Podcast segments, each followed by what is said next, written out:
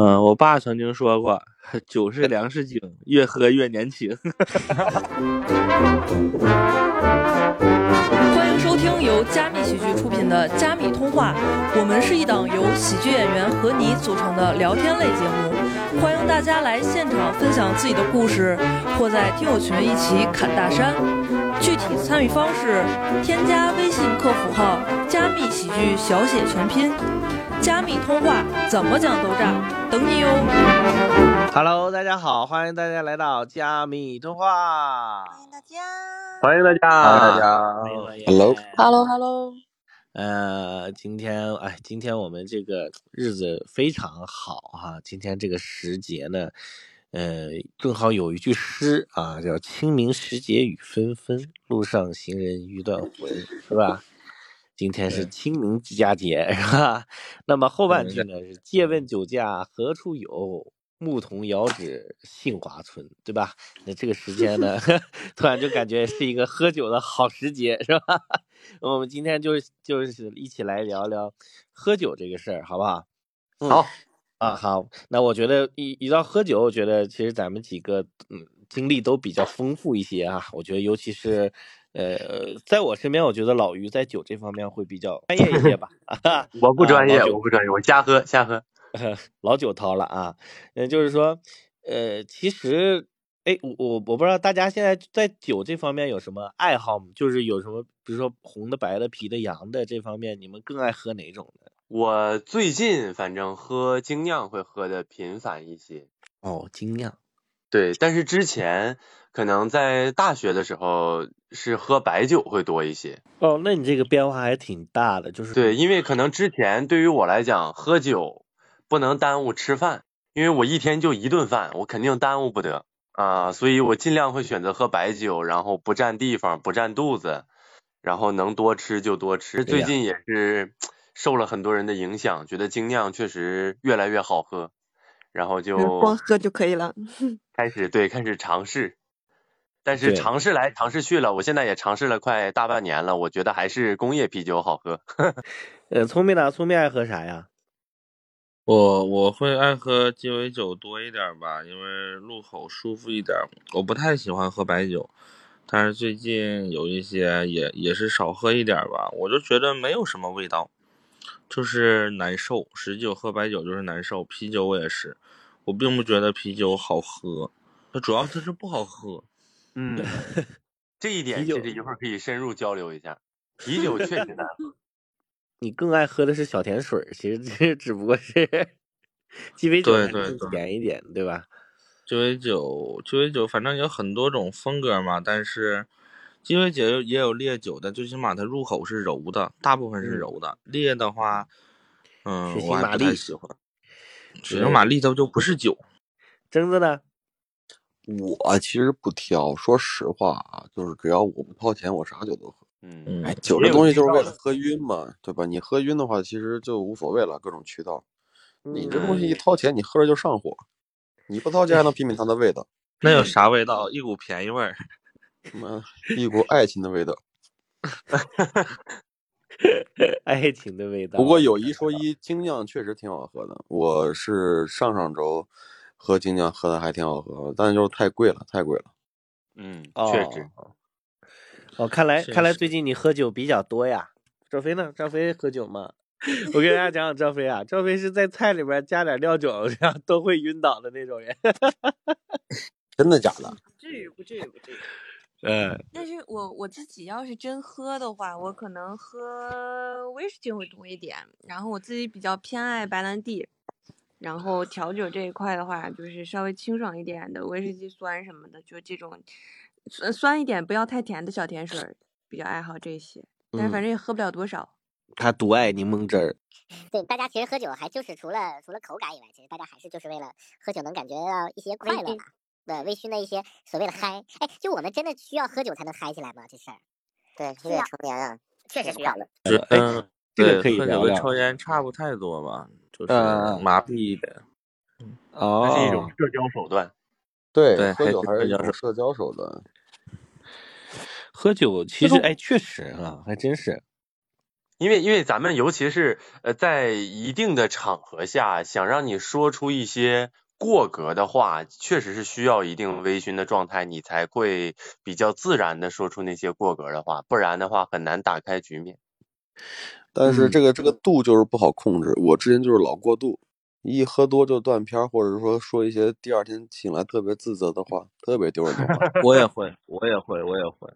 我之前总哦喝多，哦，这个这个，但是其实喝多这个度很难把握，因为确实当时嗨了，就很难把握这个度了。对，有时候就太嗨了。我喝酒很多次这种事情，就有一 次我跟两个朋友喝酒喝多了，我就在马路上奔跑。我说我是刘，我是我说我是刘翔，完了他们就追我，完了到了电线杆子我就开始我就开始抱着电线杆转圈儿，我说我是小彩旗，但是他俩都懵了，说你不是刘翔吗？他说我现在是刘翔小时候，小彩旗，嗯，但是我我我感觉酒还是要适度喝，尤其是那种就是你没有很好的朋友，就一帮人喝酒的时候，只有你自己一个人的时候，没有朋友照顾你的时候，还是挺危险的。我又出过一次事情，是一六年，然后在三里屯那边喝酒，呃，当时是公司的一个女同事过生日，我们当时在公司关的关系还可以，她又叫了十几个谁都不认识的人，然后去过生日，我也去了。然后点了两箱香槟。当时喝香槟，我感觉跟汽水儿一样，气泡水儿，我就以为不会晕，我就一直喝，一直喝，嗯什么都不知道了。第二天醒来之后，在朝阳医院呢，然后胸上有两个管子，手上还输着液，我我还晕着呢，我还晕着呢，我就自己右手提着左手那个吊瓶，我就去前台，去那个就是门诊那个那个收，然后我就找那个护士，我说我说你给我把针拔了，他说你先交钱，我说交钱交钱呗，我当时好像是钱包丢了，只有手机，我就去那个门诊厅，我问那个护士，我说微信、支付宝，他说只能现金或者刷卡，我说微信和支付宝，他说只能现金和刷卡，我说你确定是吧？他说我确定。我当时还在晕着呢，我就掂个药瓶直接去厕所了。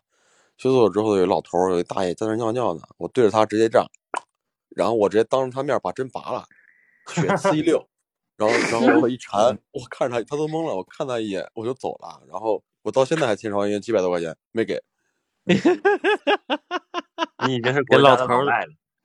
给老头都整懵了。你这血色浪漫的，你这 血腥玛丽，，但但但是这个这个这个是后话，就是我当天晚上彻底酒醒之后，给我朋友打电话是咋回事？我喝多之后呢，就开始呃说胡话，包括他们有一个朋友，一个大哥特别胖，在那儿唱歌呢，我一巴掌把他拍他头上了，我说你他妈唱的真难听，然后他要打我，他要打我，酒壮然后被怂人胆几被几对，然后被几个人拉到嗯拉拉开了，说我喝多了，然后因为是夏天，把我拉到了三里屯门口公品门口，让我躺在地上醒酒，然后呢，一个保安大爷在旁边看着我，反正他们也不管我。这时候来了三个外国人，三个男的，然后说看我这个样子不安全，打算带我回家照顾我。那个大爷呢就没让他们带走，然后看我这样实在不行了，然后捡尸了呗。对，有有有，哎，我觉得捡尸都可能是小事哈，不知道是什么事呢。然后后来就我不行了，他们打了幺二零，然后没有一个人陪我去医院，没有一个人陪我上救护车，就我自己一个人走的。所以这种朋友也要去考虑好。然后后来诊断急性酒精中毒，我是唯一一次喝成那个样子，然后再也不敢了。哎，我总喝成那个样子。老酒鬼亏你每次都有朋友，嗯，然后你他朋友叫李白吧？他他有次喝酒，他有次喝酒，喝完酒以后，他就跟他朋友就喝半中间儿，跟他朋友要去买酒，然后就骑了一个小摩托，然后在我们学校里面，然后他就他就走，然后就是走着走着，摩托就掉到山下了，呃，就他他和摩托就直直接掉山下，两个人直接就是在在掉的山崖过程中，然后把气管给就是石头把气管给划开，然后当时发现的时候天人已经走了，已经没了。确实当时还是好朋友，还欠我五块钱。妈呀，那姓徐得老难受了吧？太可怕了。这种事儿确实是在时有发生，时有发生。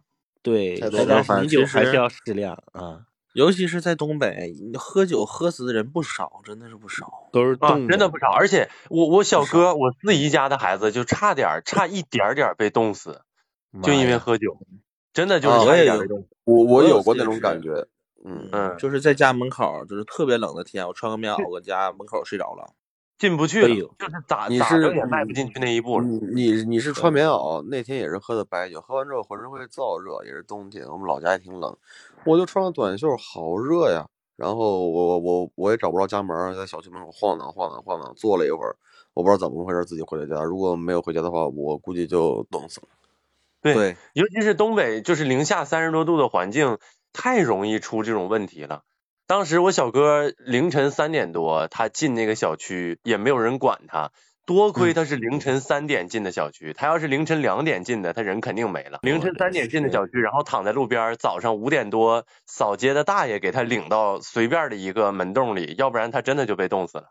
其实说白了，这个喝酒还是要适度嘛，对吧？就是一般咱们喝酒之前，就经常喝酒的人肯定知道自己的量的，这个大家应该不反驳。你肯定你你给自己设置好两条线，一条线是微醺线，一条线是醉酒线，你就卡在这个中间喝呗。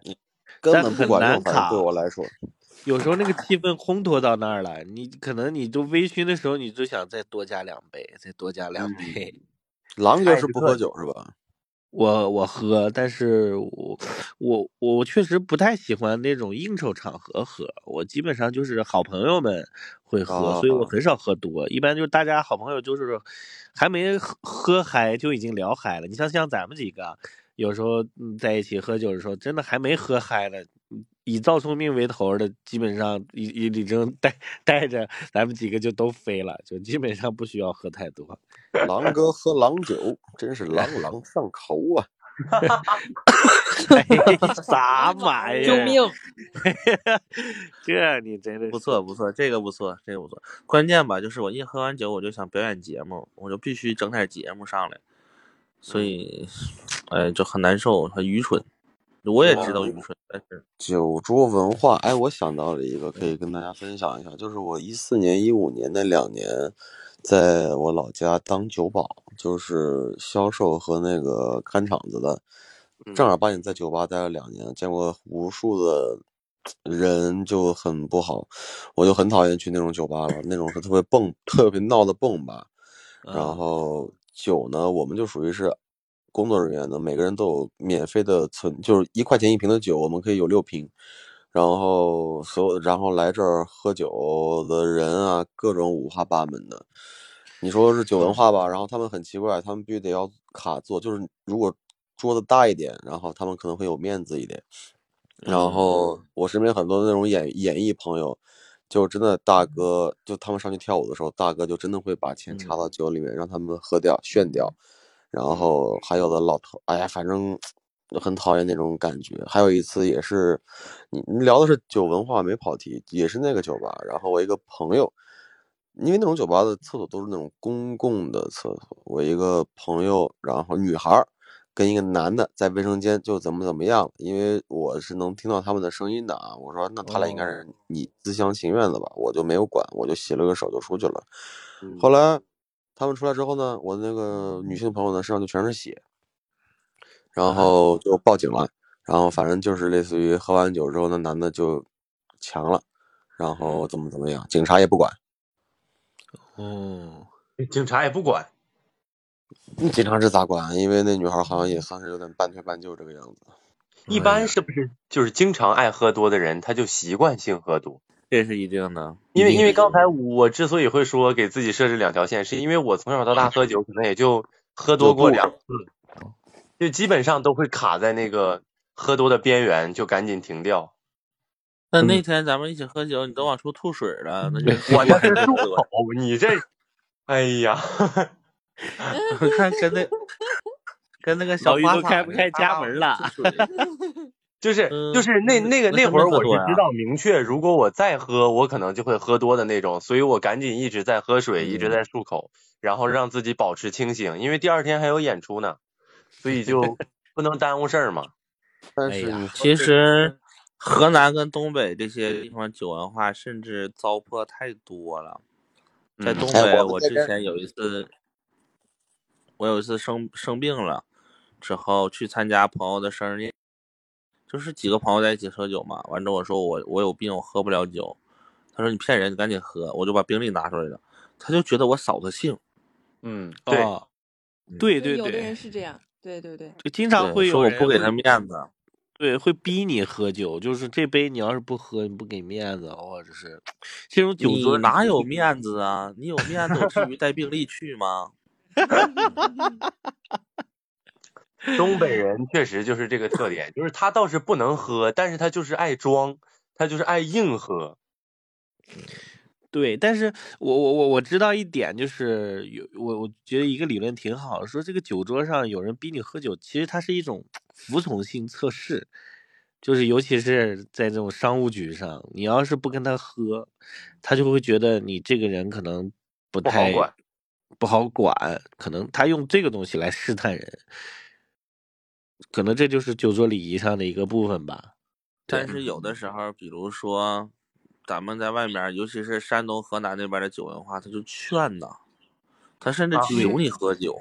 我感受过一次，我也感受过，嗯我在在河南真的是太夸张了，哦河南喝酒也很猛吗？就很夸张，我们。我们我们那边有个很奇怪的规矩啊，就是尤其是外地的朋友来喝酒，第一呢是打个比方，呃，你们仨来河南找我玩了，呃，我呢，呃，为了让你们仨高兴，我不会只是咱们四个吃饭喝酒，我要叫得有十，得有最少得叫六七个的陪客，就我这边的朋友，对，陪着你们仨一块儿喝。然后呢，还有喝酒，就是类似于你们说那个什么叫喝酒令，我也不太懂，反正就是鱼头酒多少杯，鱼尾酒多少杯，然后有这边的服务员来敬你酒，然后你必须得喝，然后各种怎么怎么样呀，反正挺我挺我会是挺好多方式让你喝酒，嗯，哦我挺讨厌。而且说那个话非常让人信服，你要是拒绝他，就是太打人脸了。对，有时候确实是就给你抬的下不来，就那种状态。对，对，绝对是下不来。而且那次跟山东一帮朋友喝酒，就是两边主位两边，我跟司机坐两边，一人给我们俩安排一个副陪，对 看着你喝酒。对对，这个是这个是我我我我我一朋友在山东结婚，我打进那个山东境内 就没有醒过，等出来才醒的，我都不知道我在山东发生了些啥。笑死，梦回。但其实实话说，这不是坑人吗？这其实是坑人呐。这是属于糟粕的酒文化。对呀、你就包括前两天我去河南，我的好大哥，整到四点多，天天四点多，实际对我身体是一个很大的拖累，那没有办法，毕竟是我的好大哥。但确实，好像咱们这一代好像对于喝酒有新的认识，就是我们对于喝酒好像真的就是真的在喝有酒了。微醺，微醺这个词儿就是给喝酒的人说的，就是你喝到一个舒服的状态，你出出汗，放松一下自己，不强迫别人。对，嗯就不强迫别人。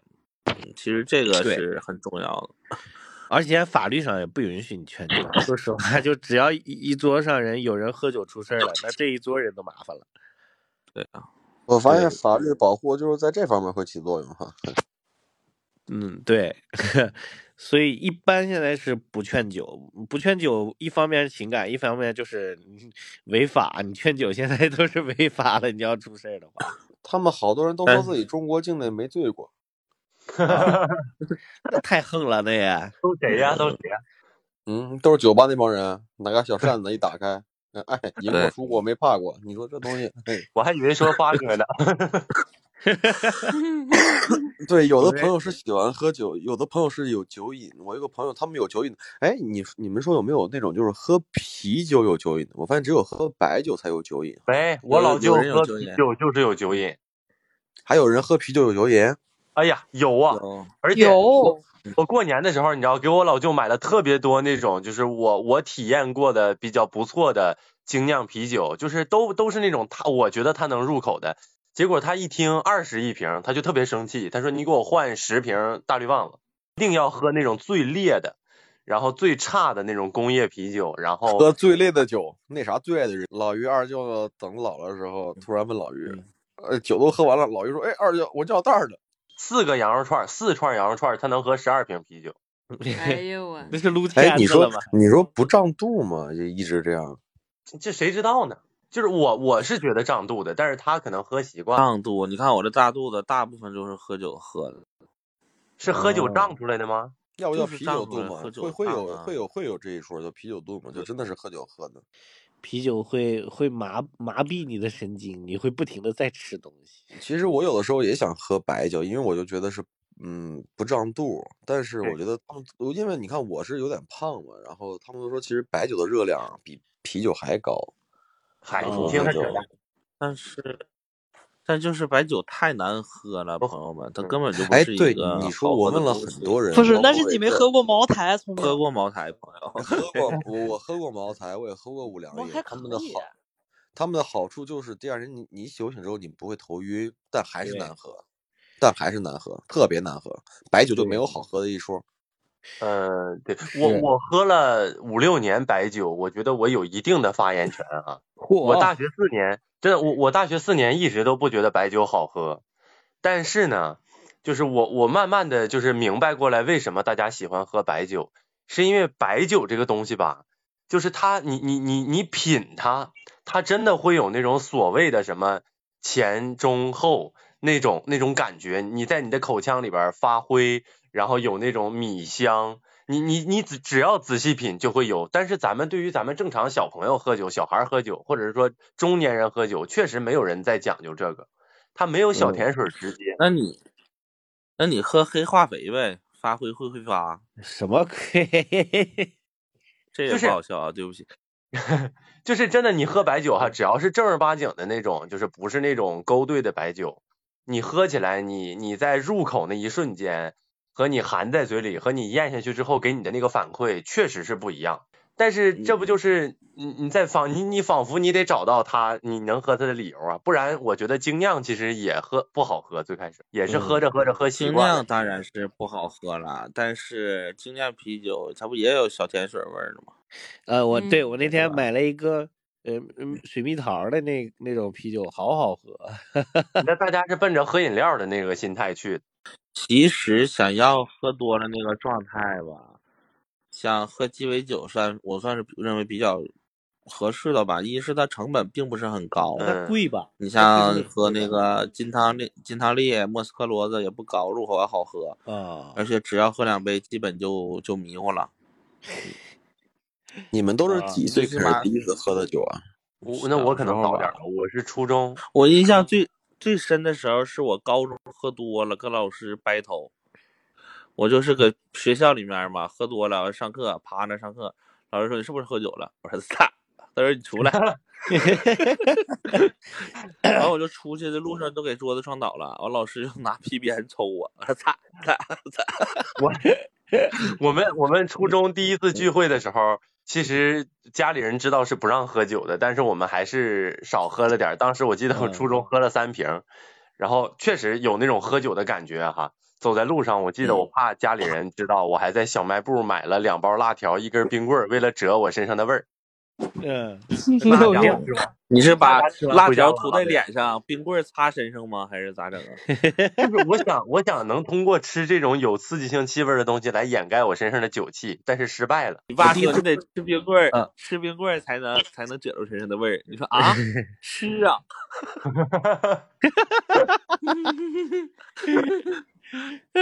感谢郭德纲老师。对我我我第一次喝酒是，嗯，就是高中的时候没有没有饮料了，就是就是我我打完篮球，然后特别渴，然后小卖铺没有饮料了，然后他说啤酒你喝不？我说我说那给我来两瓶吧，我我给我那哥们儿一人一瓶干下去，但是那会儿觉得啤酒真好喝，哦，啊，对，我从小就觉得啤酒难喝，其实。因为你渴的情况下，你巨渴的情况下，一一一瓶冰镇的啤酒咚咚咚下去，那很爽的。我有一次也是因为太渴了，玩完咱跑回家之后，就是窗台上面有一瓶白水，我认为是白水，然后我拧开盖儿，咕噜咕噜喝了两三口之后，发现是白酒，我当时就不行了，特别辣。哎，最近我也是在看一个，在追一个日本的剧，叫叫《晚酌》，就晚上的晚，就是浊酒的浊，就那个女的，她为了每天晚上喝一杯啤冰镇的啤酒，她要她要做运动，然后让自己身体达到那种饥渴的状态，然后晚上再喝一杯那个啤酒。我看的我好想喝酒啊！嗯，你看的是黄片儿吧？哎，看得我好想饥渴呀！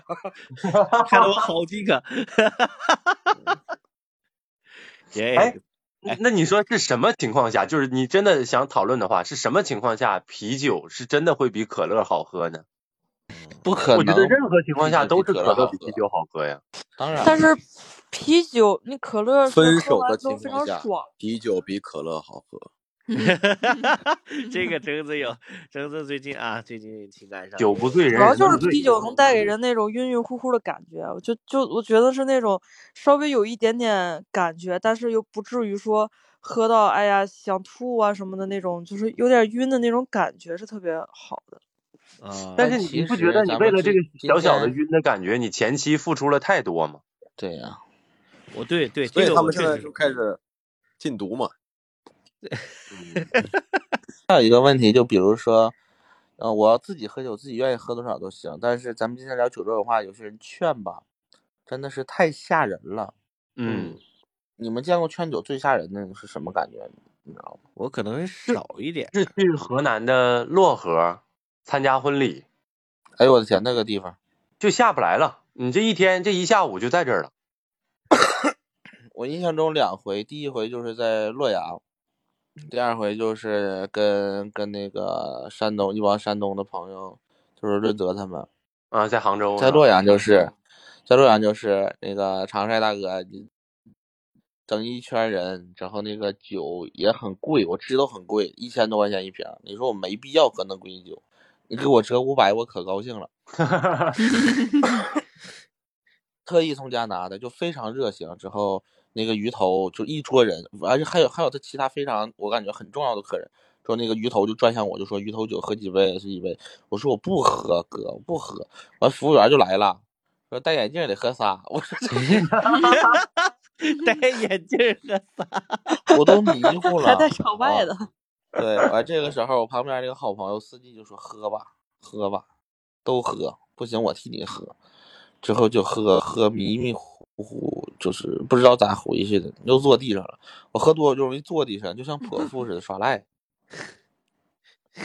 就我明白大家是很热情，他跟我说一个概念是，说酒是怎么回事？之前祭祀用的嘛，是大家穷买不起酒，所以朋友来了要招待他，要拿好酒招待朋友，显得好客。嗯，朋友来了有好酒，若是呢敌人来了，迎接他的有猎枪。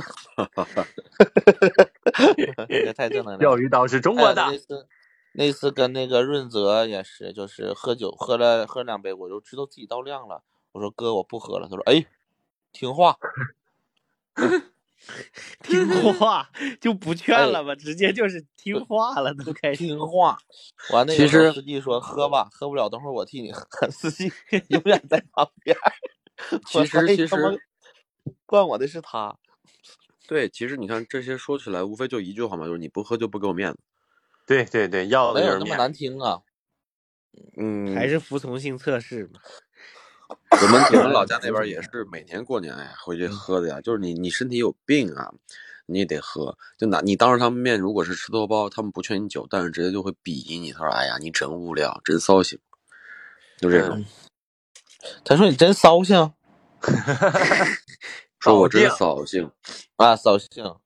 然后啊你聊，无非也就是喝完酒聊一聊天儿，聊一聊之前的事情，要么就是你就再去下一场 KTV，然后第二天起来之后还是，我觉得挺假的，有的时候喝这些东西，就他会能嗯快速的把你拉到一段特别亲密的感感情里面，这有但是是有时效性的，可能也就五个小时六个小时，你就行行，你爱谁谁。但是有一些感情需要这种东西来维系，就是酒桌文化一定是有的。你说那是一夜在即合理。不 是不是，你说啥呢？就是咱们有一些朋友的时候场合，你自己也会觉得，因为人情社会嘛，你不喝酒真是说不过去。对，对对，该喝肯定是。咱们对待，咱们关系好，比如说咱们是平辈儿，OK，对吧？就是我就不喝，你乐意咋说咋说啊，咱们都有这个劲儿。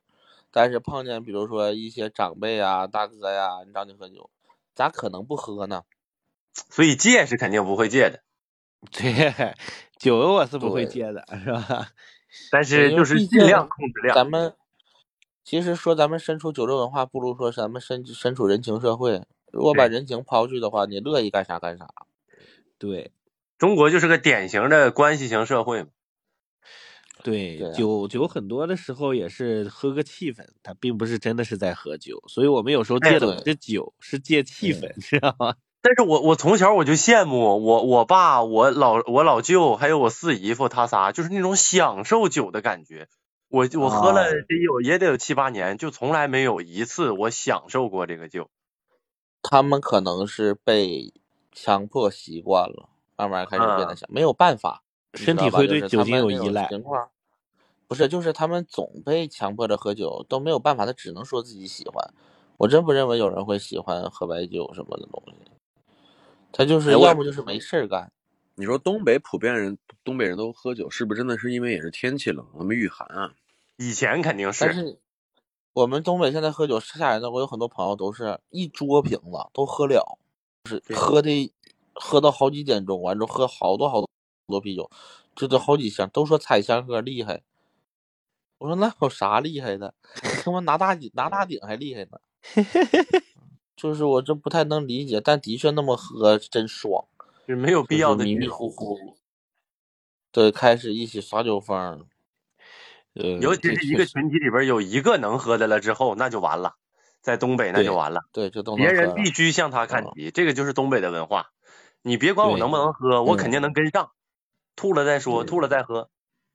而且能喝这个东西，在人的眼里面好像是一种好事儿一样，就是很多人说、嗯哇，这人真能喝，就感觉这是在表扬他。我觉得这种风气不太好。啊，但其实就是每个人的性格不太一样。要我一直说的就是，真正需要改变的是人情社会，而不是人情文化。如果我们这个大家谁也不需要求谁办事儿了，我喝多少都成为自己的自由了，那就 OK。你想喝一万杯，你想喝醉，你自己的事儿，不会带着别人。嗯，对。但其实有时候咱们现在觉得咱们中国哇，这种这种糟粕的酒文化，就是太太多了。其实前两天看了看一些韩剧，我那韩国人的那个酒文化那更不得了了，那那更是服从性测试，那就是就是他们那会儿他们上上班儿，然后那领导只要给喝酒，那小弟就给给添酒，然后领导让你喝多少，你必须喝。领导一挠头，而且我记得我那会儿的时候，我身边有个朋友，他就跟我制造一种气氛，他说男人这辈子一定要拿一次易经证。我说我我我我喝酒肯定喝不了易经，但是就硬跟人喝，啥叫易经啊？那是是易经？白酒。啊，你说这个，哎，一你你说斤这个，啊，易易经经啊，大吃我鼻子不舒服，易我经听个他妈寻思捐精证呢，吓死我了。你说这个，我想起来，我之前唯一一次灌人酒，哎呀也是因为感情嘛，就是我那个朋友，我之前一个好大哥，我们是拜过把子那种，就是我跟我那个前女友分手之后，他俩要谈，谈了一年多之后分手之后，他妈我俩又和好，然后我俩我俩我俩我跟那个男的呢，在高中嘛能理解的那时候，好看女孩就来回谈嘛，然后那个大哥就说啥，我昨天跟他绝交了，他说那个李征啊，如果要来找我和好，他让我喝多少酒我都喝。然后我跟我那个前对象和好之后呢，应该是一五年，那个时候我就买了一瓶白酒，嗯他们一帮子人聚会呢，然后我就过去了，我还带了个人给我壮胆子，我自己害怕，我带了个人，我说那个我来了，打扰你们了，你不是说了吗？只要我来，你就要跟我和好，你把这一瓶酒给我干了吧，一斤白酒，嗯，他呢也挺他也挺装，他就打开了自己开始吹，自己开始吹瓶，但是他那白酒都是吹着吐着嘛，吹着吐着，但是我估计吹进去有半斤是真的，他连续喝完了。当时我就说，我说那挺牛逼的啊，我说行，不打扰你们了，我就走了。他就但其实现在一想挺傻逼的，真喝点啥事儿，我在中国境内没醉过，我觉得应该挺难受的，喝那种白酒连续喝半斤，嗯尤其是很多二人转演员表演绝活也受啊喝一瓶白酒，而且我买的还便宜，二十多块钱。那你这真是有点毒害人的意思了。而且呃当时白酒你没那么喝多的那个那个难受是更难受。嗯，日本那个会头痛，那个会头痛欲裂。对，又头疼又吐又断片儿，挺难受的。但我们其实在这个过程中会发现，好像只要带酒的都有局。你看，咱们经常参与什么结婚是最多的，是吧？嗯，婚庆局是吧？有什么满月酒，有什么嗯庆功酒，还有但现在婚礼基本上在东北啊，就很多人就是以水代酒了。哦，这个这个习惯就好了。哎，我家没有哎，我家目前还都是哎，这个这个这个听众朋友，这个听众朋友刚刚说他们喝两个分酒器，然后分酒器就是四两基本上是四两，四两啊，那这位朋友喝喝的也不多嘛，是吧？这位朋友这都两百斤了。这太难受了，喝太多酒就是明显感觉到是，就不要不要再强迫自己的身体吧，呃身体还是第一生产力。嗯，哎，那跟你说回到刚才的那个，像什么满月酒啊、庆功酒这些酒局，其实是这是都是人人为创创造出来的嘛？这可能是为了收份子钱创造出来的。对，我有时候就觉得他们是为了酒才弄的这个局，还是为了这个局才弄的？你因为这个局才才喝的酒，就是肯定是为了收份子钱才创造的这个局。然后我是认可之前那句话的，就比如说酒之前是好东西，大家没有钱喝，以前没有钱，现在就是招待客人的话，都会拿好酒来招待，嗯，这个我还是认可的，因为这是传统文化。那我我就有一个问题，你说就像白酒来说，你说就是为什么溢价会这么大呢？最便宜的几块钱也有，最贵的几千几万的也有，但喝出来还是一个味儿，我感觉。我觉得就是营销手段，我嗯，觉得就是纯粹的营销手段。有区别的话肯定是有区别，但是这个区别不足以弥补它价格上的差异。对，还有那那还有一个说法，为什么是白酒越放的时间长越贵越香了？这个我也没有 get 到那个点。因为发酵的时间长呗。嗯对，也不对，其实说的也这些东西我也都是我不认可的。我我对我的意思是，这些话其实是不是就是为也是一种营销手段？呃，这个纯粹的这个这个营销嘛。但其实这个要跟你讲一下，其实酒它不是放的越久越香，就所谓的我们说是陈年的那个酒哈，呃，因为我之前做过类似这样的一个品牌，然后其嗯实我我我调查过，其实真实的所谓的陈年的酒，它只是那个，比如说四十年，它口味儿是这个四十年的口味儿，但其实这个酒它酿的也没有那么久，你 懂吧？然后呢，它就是它会通过勾兑的方式调出一个二十年的口味儿，调出一个四十年的口味儿。那我知道了，狼哥。呃，每年我们这一帮的人啊，都要摆桌请客。有一年到我了，应该是一九年，我又又不想买好酒，我淘宝买的那个什么什么，在地下埋了二十年的，真的那种坛子，就一看那种特别老旧的坛子，你知道吧？我买了，我买了一箱，一箱才二百块钱不到，但是看着就很贵。第一二天我就箱二百，我的妈呀！对，一箱能二百，一共六瓶嘛，一瓶应该是一斤嘛，然后那种就那种坛子，一看就巨破巨旧，上面沾的全是泥土那种，我拿过去了。第二天，我朋友有十几个，他说：“哎呦，这是啥酒啊？”我说：“哎呀，从家里面挖出来了。”我说：“我哦，这真能坑喝那给喝的呀，我喝的他妈的喝傻逼了好几个，第二天去医院了俩，然后我我也是喝的，因为我拿的酒我不能不喝，我的那也喝上头了，拿那种大泥坛子往我自己头上砸，也没砸碎，我当时想装个逼，好像是也没砸碎。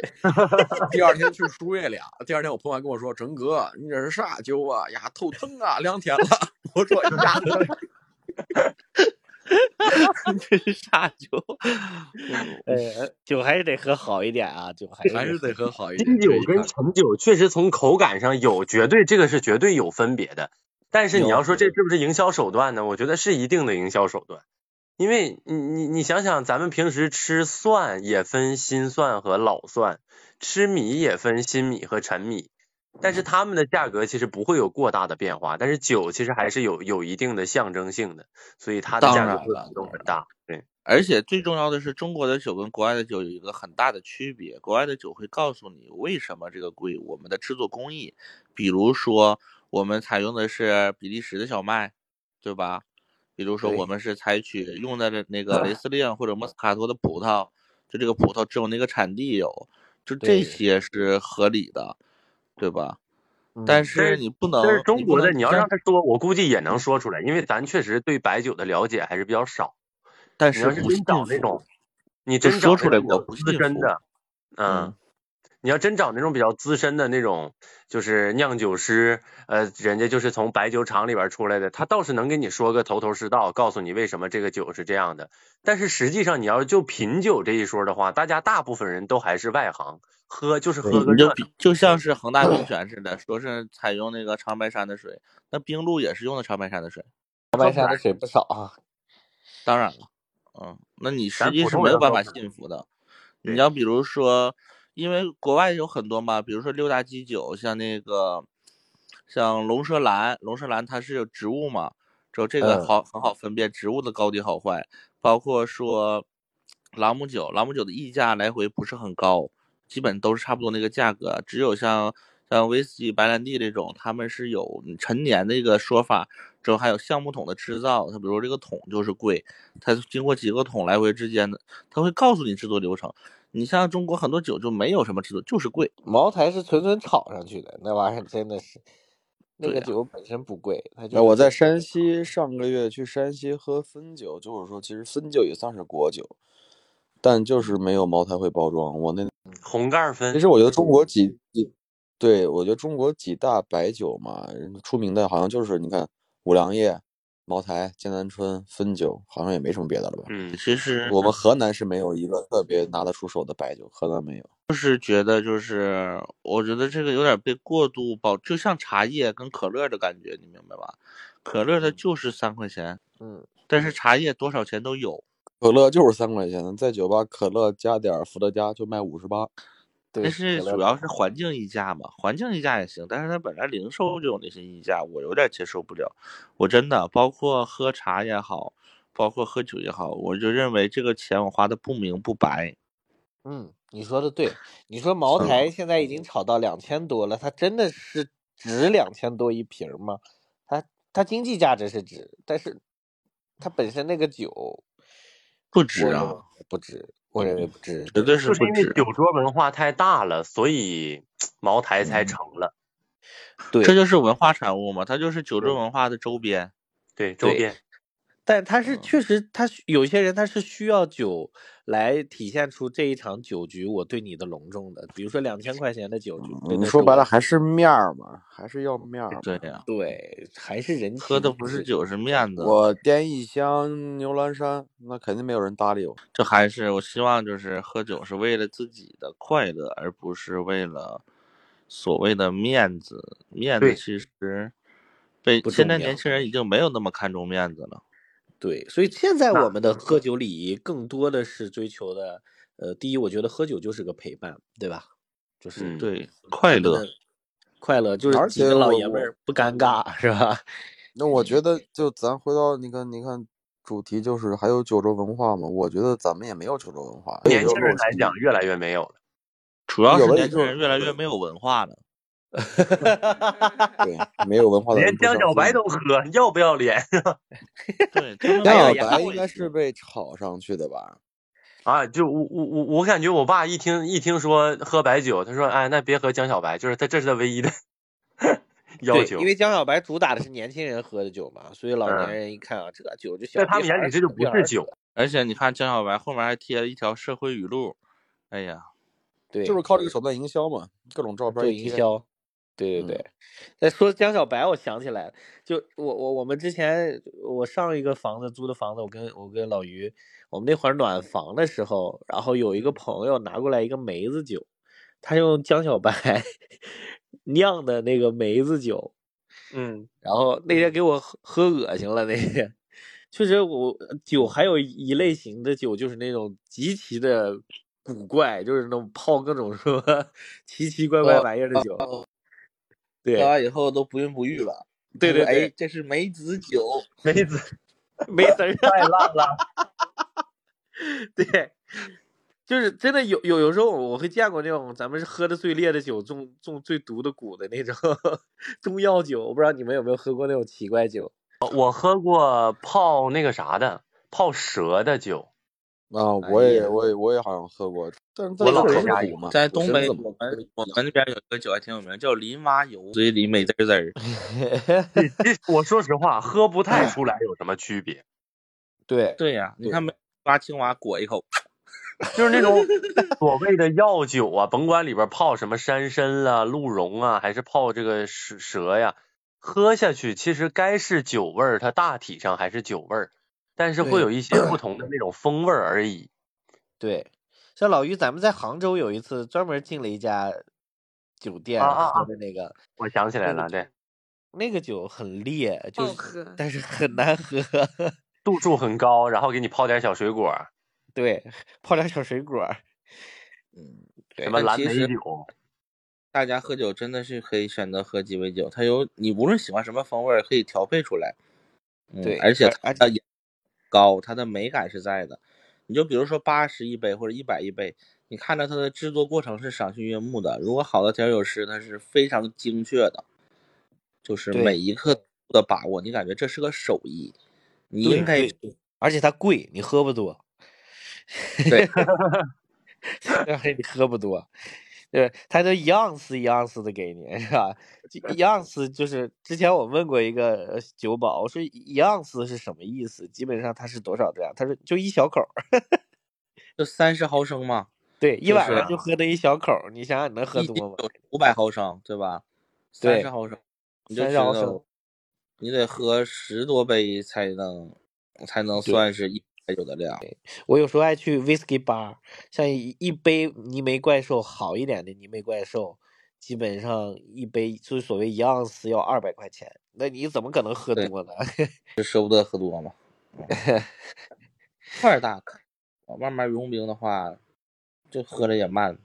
对，又慢，但其实我觉得那种场景会非常舒服，就那种它里面放的音乐，放着爵士也很喜欢那种那种氛围，然后聊聊天儿，我觉得也挺好的。感觉自己融入了上流社会。对，感觉自己是以前会觉得是装逼，但后来就开始享受了，就是 你在一帮人在那个烧烤店嘎嘎吃饭，嘎嘎喝酒，身边嘈杂的环境，吃着垃圾食品，你这个酒的话也的确是啥都有，咣咣往起掺，喝完以后咣咣炫，喝完以后出门就挨揍，那的确不是什么舒服的事。对，喝不出美感来。但是其实你在那种安静的环境里面放了好的音乐，大家安安静，大家稍微小一声、小点声聊天的那种环境，我觉得可能对，酒酒会更品的好一点。对，我在四平有一家酒吧，有个有个那个老板那个小姐姐跟我说，说我希望我这个酒吧干出来以后，那是一个微醺的状态。我们这里也不卖啤酒，无论是喝喝那正常的洋酒、红酒也好，还是鸡尾酒也好，我希望大家下班了以后很累，过来喝一杯，回家舒服一点。反正 哎，但这点确实，我在上海的时候，我我跟赵飞逛过一条街，那街上啊那个小酒馆就那么几平米哈，但是就是满街都是那种小酒馆，但是你就换好多年轻人就在里面喝喝红酒，喝很好的高高级酒，但是他们就开开心心聊天，有的是那种上海还有那种酒店是那种。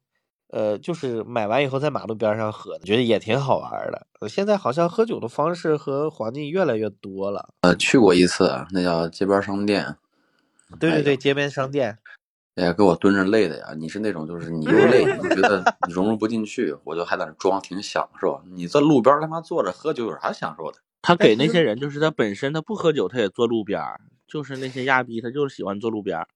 嗯，亚逼这个词用的很准确。亚逼是什么意思？啊，路边喝咖啡也是。现在社会环境不好，喝酒环境，女生一定要注意喝酒的地方啊。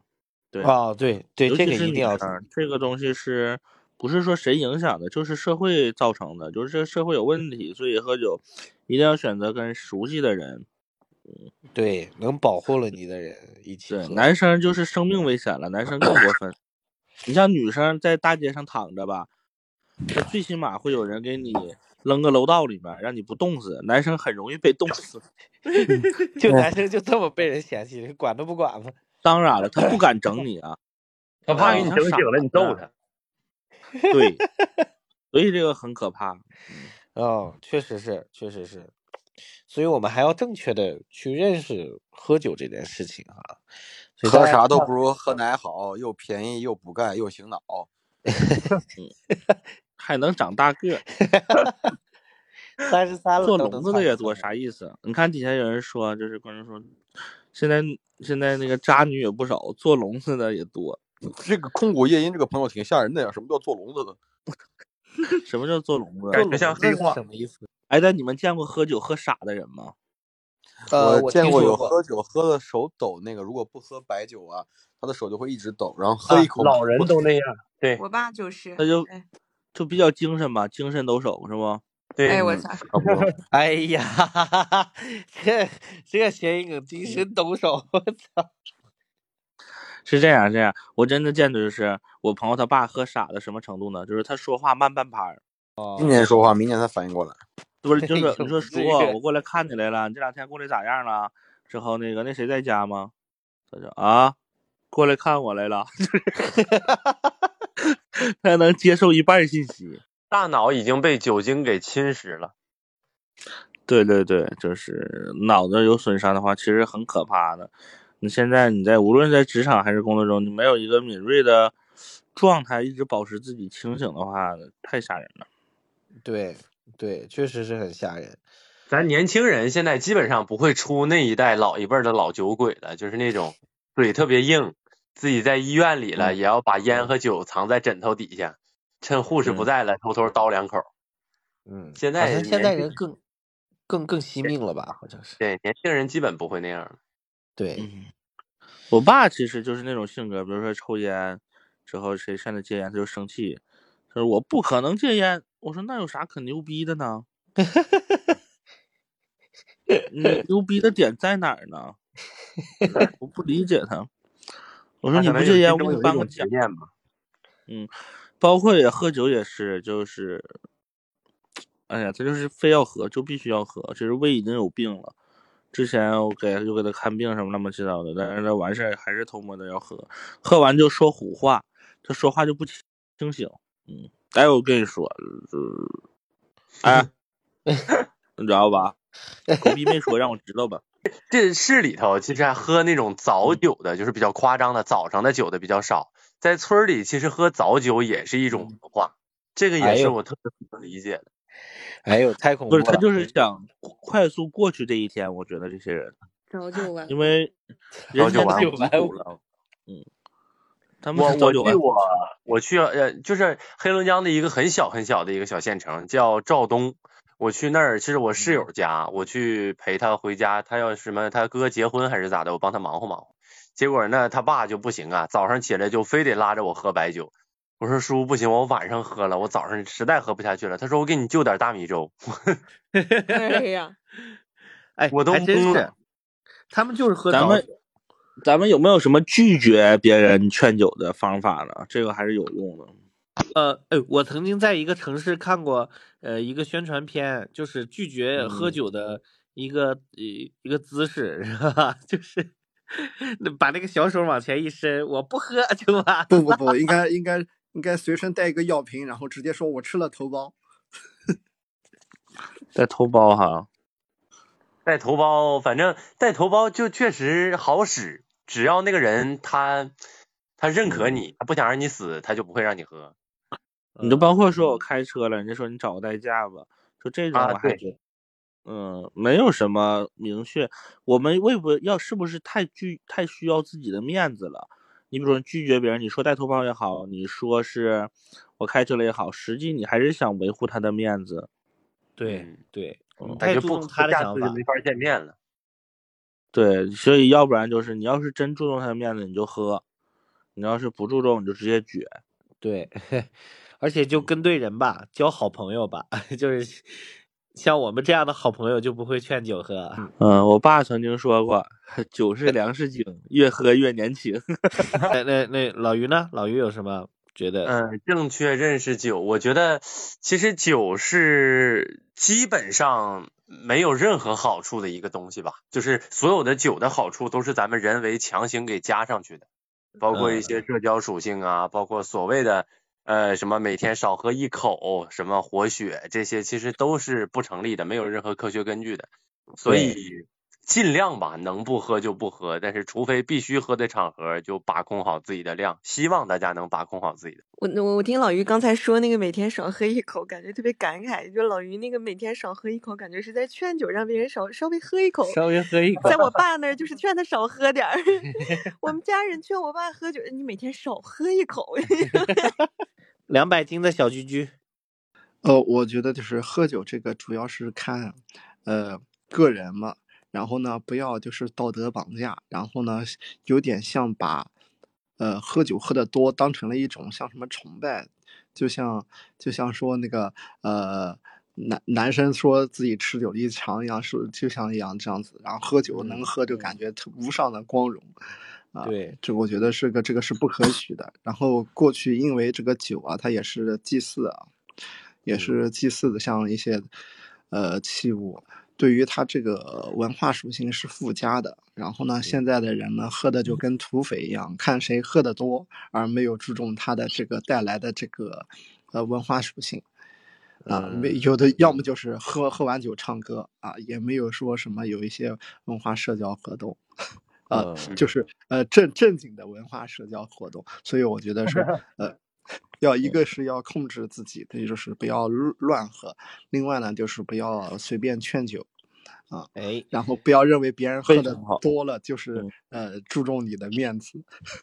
嗯，对以后喝完酒干读书会，你知道吧？喝多了念诗，海燕呐，啊，像李白老师，我们今天的听众啊，两百斤的小，感谢感谢感谢居居。非常感谢，还有征哥呢，李征老师，征哥，我在我在我在，辛苦大家，少喝酒，少喝酒，啊，基本上主基调就是少喝酒哈，呃呃，其实我这边也是希望大家就是刚像像刚才我们的听众一样，就是把酒这个事情拉下神坛，呃，真真正正变成变成一件生活中其实一个可以选择的事情。可以选择的事情，对，呃，想喝就喝，不想喝咱们就不喝，而不是被迫必须选择的事情。对对对，就好了就好了，其他的都没有什么。哎，那谁呢？也行呢。就是喝酒就适量，就喝的开开心心就好了，千万不要喝到不开心，好吧？好。然后也希望大家能够少被劝酒，远离糟粕酒桌文化。喝酒只是为了对，永远是为了开心，对吧？嗯。OK。那我们今天的节目呢就到这里啦，然后呢，我们把这个酒聊酒文化呢也聊到这里。当然，我们的听众呢后续还有什么谁呃有一些关于酒的好玩的故事，也可以都跟我们去分享。那么我们今天的节目呢就到这里啦，也谢谢大家今天的光临，谢谢大家，拜拜拜拜，谢谢，再见，拜。